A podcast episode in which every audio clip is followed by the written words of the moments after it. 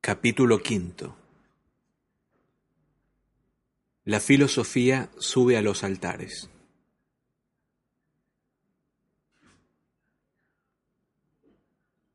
En sus orígenes, la religión cristiana fue algo así como una secta herética, que se opuso a la religión judía oficial en los territorios de Israel, que entonces formaban parte del inmenso imperio romano.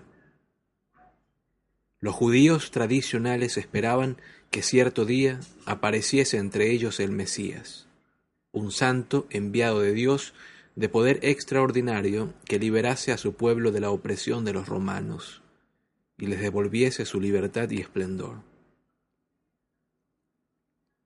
Se trataba de una esperanza en la que se mezclaba lo religioso con lo político. Como otras de este tipo, no tenía ninguna fecha concreta de cumplimiento sino que el Mesías llegaría mañana o pasado mañana o la mañana después de las demás mañanas. De modo que podemos imaginarnos el sobresalto de las autoridades religiosas judías cuando corrió el rumor entre la gente de que el Mesías había llegado ya, que había nacido en Belén y era hijo de un carpintero de Nazaret, y nada menos que de una virgen que además hacía milagros, en fin, etc. Luego la leyenda cuenta que fue detenido por las autoridades, acusado ante el gobernador romano Poncio Pilatos y finalmente crucificado. Como todos los relatos que narran la vida y muerte de Jesús, los evangelios son muchos años posteriores a esos acontecimientos. Es difícil valorar su autenticidad histórica.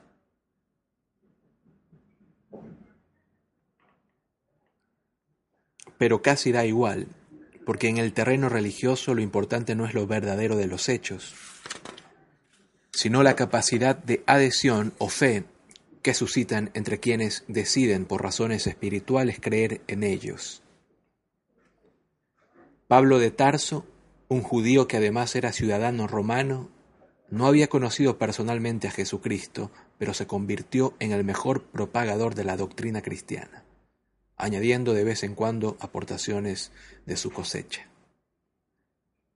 Viajó por diversos países del imperio predicando la divinidad de Jesucristo, y también que ante su majestad todos los hombres eran iguales, fuesen ricos o pobres, aristócratas o plebeyos, de esta o de aquella raza, etc y que era más importante, en caso de duda, obedecer a Dios Cristo que al mismísimo emperador. La mayor audacia de Pablo es que se atrevió a difundir esas ideas en la mismísima Roma, capital del imperio y por tanto del mundo. Los romanos eran fundamentalmente prácticos en casi todos los terrenos. Cuando conquistaban un país, Suponían que habían conquistado también a sus dioses y se los llevaban a Roma como el resto de los trofeos obtenidos. A ellos les daba igual lo que creyese la gente, con tal de que respetasen las leyes y estuvieran dispuestos a reverenciar al emperador como si fuese un dios, y un dios especialmente importante. Incluso tenían un templo en Roma, el Panteón, que significa todos los dioses, en el que guardaban las imágenes de los variopintos dioses del imperio. Pero los cristianos eran bastante especiales. Predicaban que todos los demás dioses eran falsos, simples ídolos, y que el emperador no era más que un hombre como los demás, en muchas ocasiones notablemente peor que otros. Sostenían que pronto volvería el Mesías, Cristo, y que esta vez su llegada significaría el fin del mundo conocido, donde mandaban los romanos, por supuesto. Entonces los poderosos, como por ejemplo emperadores y demás, serían castigados y en cambio los fieles a la verdad de Jesús obtendrían premios y vivirían a partir de entonces libres, iguales y felices. Naturalmente, esas doctrinas fueron consideradas peligrosas y subversivas por las autoridades romanas, que persiguieron a los cristianos, los encarcelaron y hasta hicieron matanzas entre ellos. Sin embargo, la religión cristiana continuó aumentando su influencia en todo el imperio, cada vez más amenazado por enemigos externos e internos. Tenía a su favor predicar un mensaje que servía para todos los seres humanos, cualquiera que fuese su procedencia y su clase social, y precisamente lo que más abundaba en Roma era gente desarraigada, llegada de todas partes del mundo y que buscaba algún lazo moral en común con los demás ciudadanos con los que debía convivir. El mensaje cosmopolita de Pablo y la esperanza de salvación eterna prometida por Jesús eran los más propios para consolarles y unirles.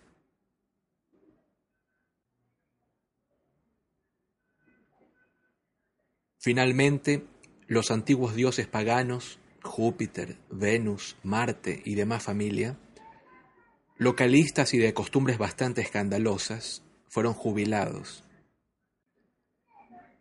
Con el emperador Constantino, el cristianismo se convirtió en la religión oficial del Imperio Romano. Los primeros cristianos apenas tenían jerarquías y cargos entre ellos porque esperaban de un momento a otro la llegada liberadora del Mesías y que con su regreso se acabase el mundo tal como lo conocemos. Pero no fue el Mesías lo que llegó, sino la Iglesia, con una jerarquía de clérigos que imitaba la administración imperial. El obispo de Roma, después llamado Papa, se convirtió en la cabeza de la iglesia, es decir, una especie de emperador eclesiástico, y todo se llenó de obispos, presbíteros, párrocos y vaya usted a saber. También de teólogos, es decir, especialistas en cómo era el nuevo Dios único, cómo se relacionaba con los hombres, en qué consistían sus dogmas morales y temas no menos profundos. Esos primeros teólogos utilizaban los conceptos y modos de argumentación de los filósofos griegos, pero adoptaron mejor o peor las doctrinas de Pablo de Tarso y otros padres de la Iglesia. Así empezó la era cristiana, formada por una combinación de las promesas mesiánicas de Jesucristo y Pablo, con ideas de la filosofía griega y normas jurídicas aprendidas del imperio romano.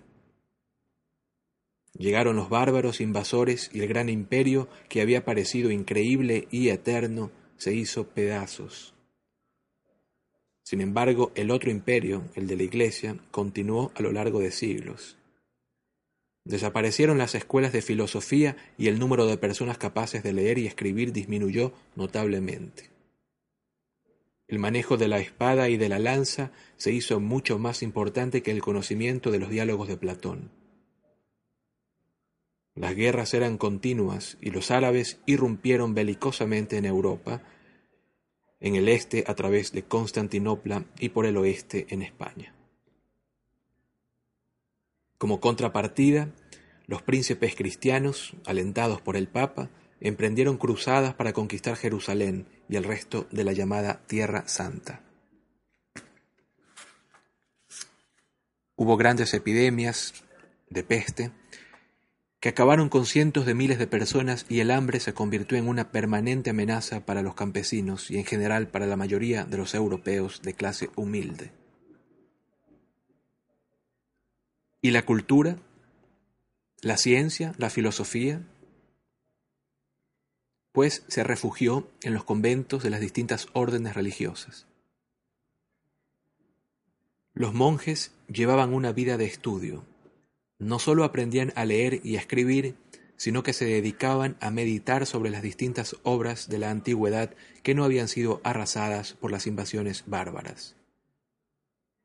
Gracias a que no tenían que ocuparse por lo general de espadas ni lanzas, los monasterios solían ser respetados en todas las contiendas por su privilegio sagrado. En muchos casos, copiaban los antiguos manuscritos de los autores clásicos para que no se perdieran. Recordemos que la imprenta tardaría todavía mucho en aparecer, y hasta cuando no eran capaces de entenderlos, los conservaban igual para hombres del futuro que pudieran hacerlo.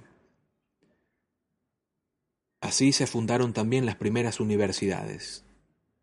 Bolonia en Italia, la Sorbona en París, Salamanca en España, en las que casi todos los profesores y los alumnos eran clérigos.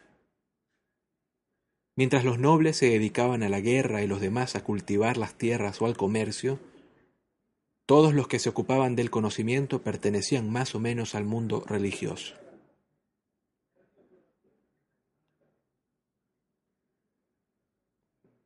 Desde sus comienzos, la filosofía ha sido una empresa fundamentalmente racional.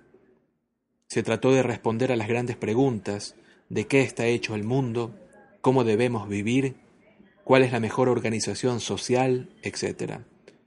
Con la ayuda de nuestra capacidad de razonar, o sea, de sacar conclusiones lógicas a partir de observaciones de la realidad y el debate con nuestros semejantes.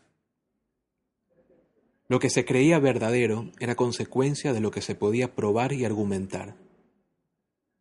Pero en la época cristiana y medieval, los filósofos tuvieron que afrontar un nuevo problema, muy importante para ellos. ¿Es compatible la fe con la razón?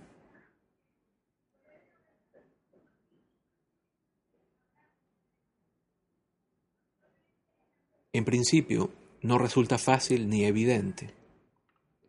La fe consiste en creer lo que dicen los textos sagrados, aunque sean contrarios a la experiencia racional. Por ejemplo, creer que los muertos pueden resucitar o que algunos hombres muy especiales puedan andar sobre las aguas sin hundirse porque lo dicen los evangelios, a pesar de que nunca hayamos visto maravillas semejantes. Desde luego, también los filósofos griegos conocían mitos y leyendas que contaban prodigios parecidos, pero los consideraban relatos sugestivos que no eran necesario creer al pie de la letra. En cambio, los cristianos debían considerar los suyos literalmente verdaderos, tan verdaderos como que después del día viene la noche, o que dos y dos suman cuatro. Los pensadores cristianos tenían fe pero no querían renunciar a la razón, de modo que su problema era intentar explicar cómo la una podía conciliarse con la otra. El primer filósofo que produjo el cristianismo, y sin duda uno de los más influyentes tanto en la historia de la Iglesia como de la filosofía, fue Aurelio Agustín, que nació en la provincia romana del norte de África, la actual Túnez, y tras estudiar en Milán llegó a ser obispo de Hipona. El padre de Agustín era un noble pagano y su madre Mónica una cristiana. Durante toda su adolescencia y su primera juventud, Agustín se debatió entre estas dos influencias contrapuestas. Fue un joven sumamente inteligente y desde muy pronto interesado en cuestiones intelectuales, aunque también muy apasionado y sensual. El amor de las mujeres le ocupó gratamente desde poco después de los quince años y marcó la primera etapa de su vida. Sin embargo, a los treinta años abandona la pasión sexual, se desengaña de los estudios clásicos y de sus primeros maestros, entre ellos Cicerón, y se dedica de lleno a la defensa e ilustración de la fe cristiana. Conocemos todos estos detalles de su vida porque él mismo nos lo cuenta en sus confesiones. Quizá la primera autobiografía moral e intelectual escrita en Occidente y una de las mejores, por cierto. Allí se plantea el tema del tiempo, central en la vida humana, y resume muy bien nuestra perplejidad ante una cuestión que parece tan sencilla. ¿Hay algo que nos sea más familiar que el tiempo? Y sin embargo resulta tan difícil de explicar. El tiempo. Si no me preguntan, sé lo que es. Si me lo preguntan, no sé qué es, escribe San Agustín. Para Agustín el único tiempo real es el presente, porque el pasado es el presente que fue y que recordamos, y el futuro es el presente que esperamos o proyectamos. En uno de sus primeros libros escritos tras su conversión, Agustín establece, yo deseo conocer a Dios y al alma. Nada más, absolutamente nada más. Para él, la única y definitiva verdad, la que busca la filosofía y encuentra la fe, es Dios. Precisamente Dios es la respuesta a las más hondas y definitivas cuestiones que nos planteamos en la vida. La razón es un instrumento útil para explorar y buscar en el interior de nosotros mismos, que es donde encontraremos a Dios. Como él dice en alguna ocasión, no hace falta que vayas fuera.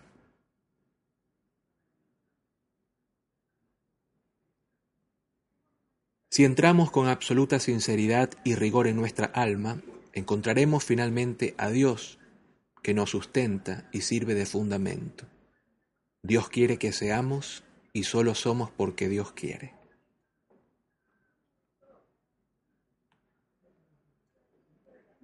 En defensa de lo que él consideraba la verdad de la doctrina cristiana, Agustín mantuvo feroces polémicas contra diversas herejías surgidas en el seno de la fe. Las llamamos hoy herejías porque la Iglesia decidió luego darle la razón a Agustín. En caso contrario, el hereje sería él. Una de ellas era el maniqueísmo, que se inspiraba en antiguas creencias orientales sobre que hay un Dios del mal lo mismo que lo hay del bien. Los maniqueos cristianos no llegaban a tanto, pero sostenían que el mal era un principio sólido y activo, contra el cual tenía constantemente que batallar Dios. En opinión de Agustín, este dualismo menoscababa la omnipotencia divina. La grandeza de Dios no admite verdaderos adversarios. De modo que todo lo que existe es bueno, porque lo ha creado el supremo bien. Mientras las cosas son como deben ser, plenamente reales, son buenas. Pero cuando empiezan a corromperse, es decir, a perder realidad, se van haciendo, a nuestro juicio, malas. Un cuchillo malo es un cuchillo que no corta, o sea, que no es un verdadero cuchillo.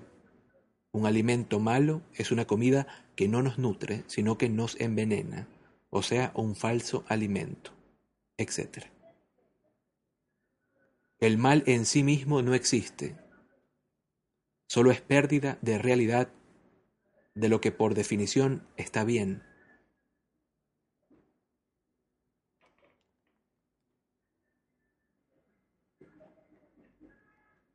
En último término, lo verdaderamente malo es el pecado, o sea, la torcida y culpable voluntad humana de desafiar a Dios desobedeciéndole.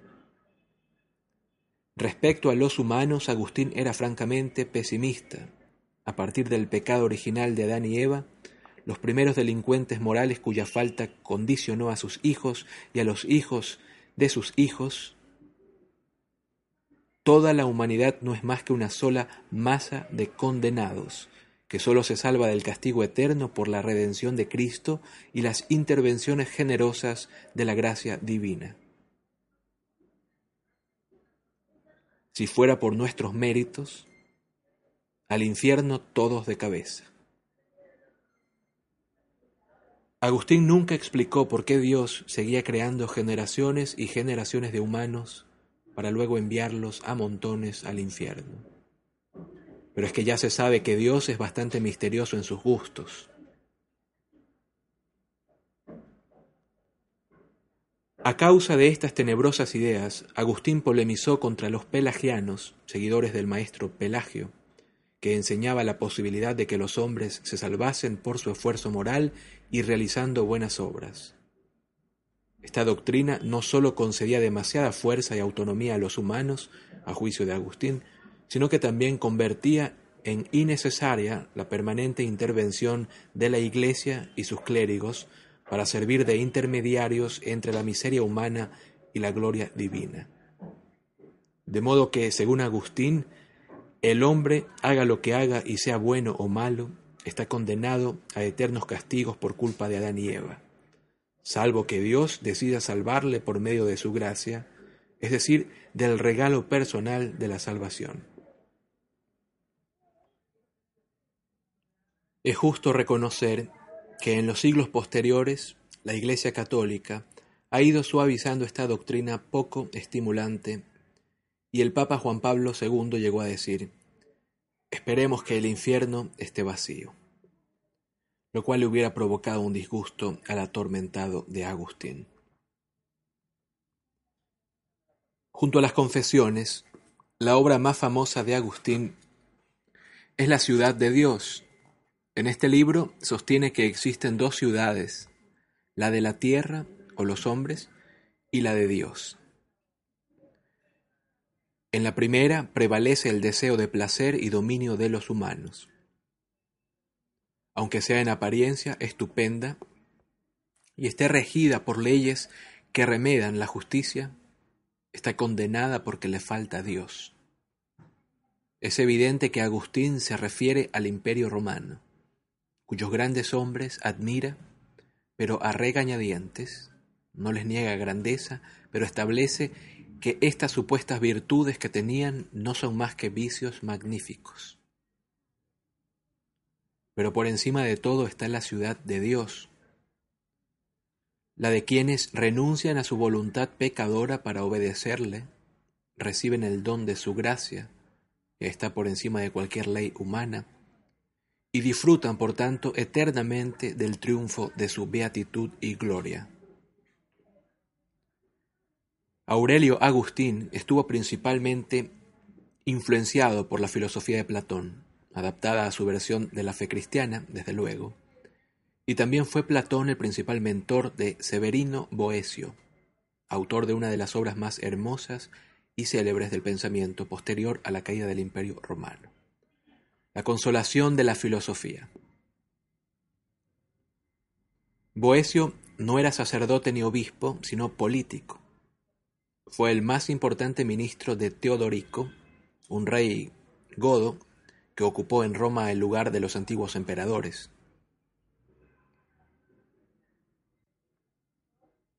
Por circunstancias no del todo claras, en política rara vez lo están, perdió el favor de Teodorico que lo destituyó, lo encerró en prisión y finalmente ordenó ejecutarla.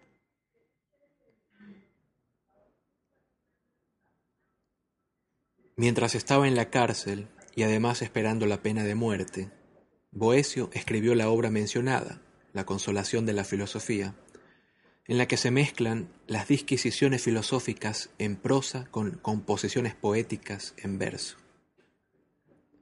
Con ese libro pretendió en efecto consolarse de su condena. Para Boecio, los únicos filósofos dignos de ese nombre son Sócrates, Platón y Aristóteles. Todos los que han venido después pueden olvidarse. Los males de este mundo, que es evidentemente imperfecto, demuestran que debe existir un modelo perfecto, algo así como la idea platónica, al que debemos aspirar ese ideal perfecto es precisamente lo que llamamos Dios. Quien comprende este modelo por medio de la filosofía es feliz, aunque esté en una mazmorra, y se convierte también en cierto modo en Dios por participación en la divinidad suprema. No hay mayor fuerza que la de los hombres virtuosos mientras que los malvados, que siguen un ideal equivocado, son siempre débiles, aunque a veces no resulta evidente para quienes no reflexionan bien. El verdadero sabio no detesta ni a los enemigos que más daño le hacen, porque sabe que actúan por ignorancia. En los sabios no hay cabida para el odio. Es un noble pensamiento para quien espera la muerte injusta, quizá como cualquiera de nosotros, de un modo u otro. No solo entre los cristianos se producía el conflicto filosófico entre la fe y la razón. También los otros dos monoteísmos, el judío y el musulmán, se planteaban dudas parecidas. En la península ibérica convivían las tres religiones, de modo a veces pacífico y otros conflictivo. En la ciudad de Córdoba, que debe ser un lugar propicio para servir de cuna a filósofos, recordemos a Séneca, nacieron el pensador musulmán y el pensador judío más grandes de su época, Averroes y Maimónides. Aunque sus planteamientos filosóficos fueron distintos, ambos tuvieron coincidencias biográficas. Para empezar, los dos chocaron con la intolerancia de los fanáticos, fueron perseguidos y acabaron exiliados lejos de su tierra natal. Al musulmán Averroes le acusaron de herejía por promover la sabiduría griega sus propios compatriotas. Al judío Maimónides le expulsó de Córdoba la intransigencia obtusa, todas las inquisiciones y fanatismos lo son, de los almohades. Averroes y Maimónides coincidían también en su convicción de que razón y fe no juegan en campos opuestos. Para Averroes, la razón la encarna Aristóteles, y estaba seguro de que las obras del gran maestro griego, bien comprendidas, no pueden ir contra las enseñanzas del Corán, porque tanto el sabio como el libro fueron igualmente inspirados por Alá, que todo lo conoce. También Maimónides, en su obra hermosamente titulada Guía de Perplejos, busca demostrar la compatibilidad entre la Biblia y la filosofía clásica. Aunque sin duda habrían discutido por muchas cosas si la cronología les hubiera permitido conocerse, en algo importante desde luego estarían de acuerdo. Averroes el musulmán y Maimónides el judío en que no puede haber contradicción de fondo, más allá de las apariencias, entre lo que merece la pena pensar y lo que merece la pena creer. Por lo demás, discrepaban en asuntos esenciales.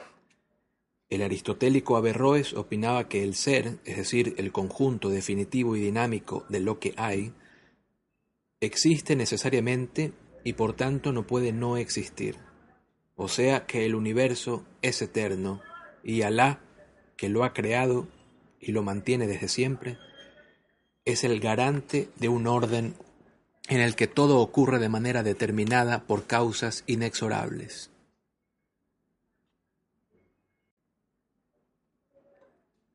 Los humanos actuamos cotidianamente con cierto grado de libertad de elección, pero a fin de cuentas nuestras opciones también deben someterse a las determinaciones del resto de lo que hay. Maimónides, en cambio, cree que el universo es contingente, es decir, que pudiera haber existido o no y que podría ser de este modo o de algún otro. Jehová, su creador, lo ha extraído de la nada por un acto libre, porque está por encima de cualquier forma de necesidad y también los humanos compartimos en nuestra modesta medida esta libertad divina. Aunque ello nos imponga ser responsables de cuanto hacemos y no nos permita refugiar nuestras culpas en la necesidad universal.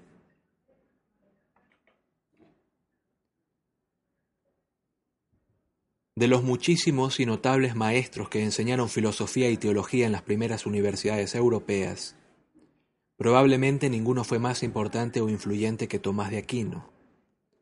En gran medida, casi todas las opiniones que hoy mantiene la Iglesia Católica sobre los asuntos fundamentales en cualquier campo intelectual provienen de su enseñanza. Tomás nació en una familia aristocrática en el castillo de Roca Seca, cerca de Nápoles, pero renunció a sus privilegios familiares y quiso ser fraile dominico. Fue profesor de la Sorbona en París y también en otros importantes centros de estudio. Como Averroes o Maimónides, a los que había estudiado, sostuvo que la fe y la razón eran compatibles, aunque a diferencia de ellos estableció una clara jerarquía. La fe arriba la razón con su respetable autonomía, pero abajo.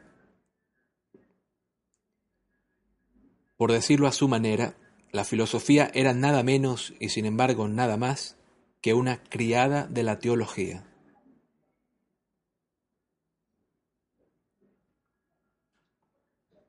Con extraordinaria fuerza y habilidad dialéctica, adoptó las principales teorías de Aristóteles, porque también él era aristotélico, a diferencia del platónico Agustín, de modo que sirviesen como justificación a los principios del cristianismo.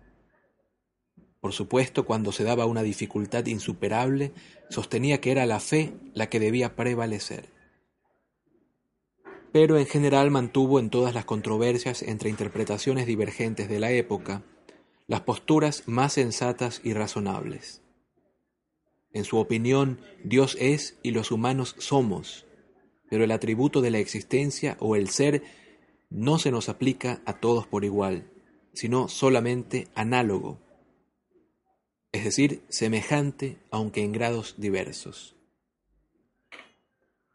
Dios es de modo necesario y nosotros somos de manera contingente, fundada en la voluntad divina. Aunque es la fe el instrumento sobrenatural que nos revela a Dios, Tomás de Aquino buscó pruebas racionales de la existencia del Creador, es decir, vías que partiendo de lo que ya conocemos sin necesidad de la fe, nos hagan llegar a convencernos de que hay ese Dios que la fe revela, a quien la tiene.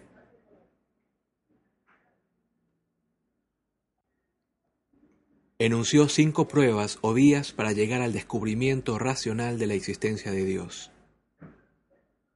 la de que todo lo que se mueve debe ser movido por otro hasta llegar a algo que se mueva por sí mismo, la de que todo lo que tiene causa nos remite de una a otra causa hasta algo incausado,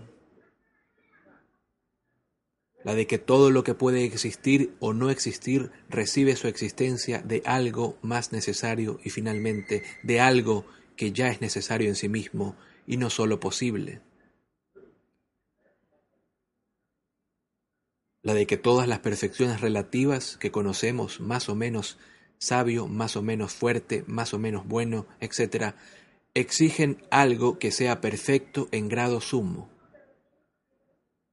Y finalmente, la de que todas las cosas naturales, aunque no posean inteligencia, están orientadas por su constitución hacia un fin que debe haber sido determinado por algo inteligente que las ordena. En la época actual hay un revival de este argumento en la idea de un diseño inteligente de los seres vivos, que algunos oponen a la teoría de la evolución de Darwin. Bien, por supuesto, Tomás de Aquino nunca dudó de que ese algo con A mayúscula era el Dios cristiano al que él veneraba.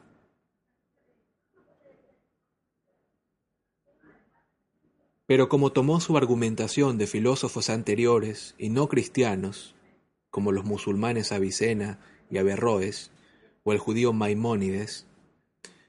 En caso de ser válidas, sus pruebas también servirían para probar la existencia de la divinidad maometana o hebrea, lo cual podría inducir cierta confusión en los creyentes más rigurosos. ¿O es que da lo mismo un Dios que otro, con tal de que haya un Dios?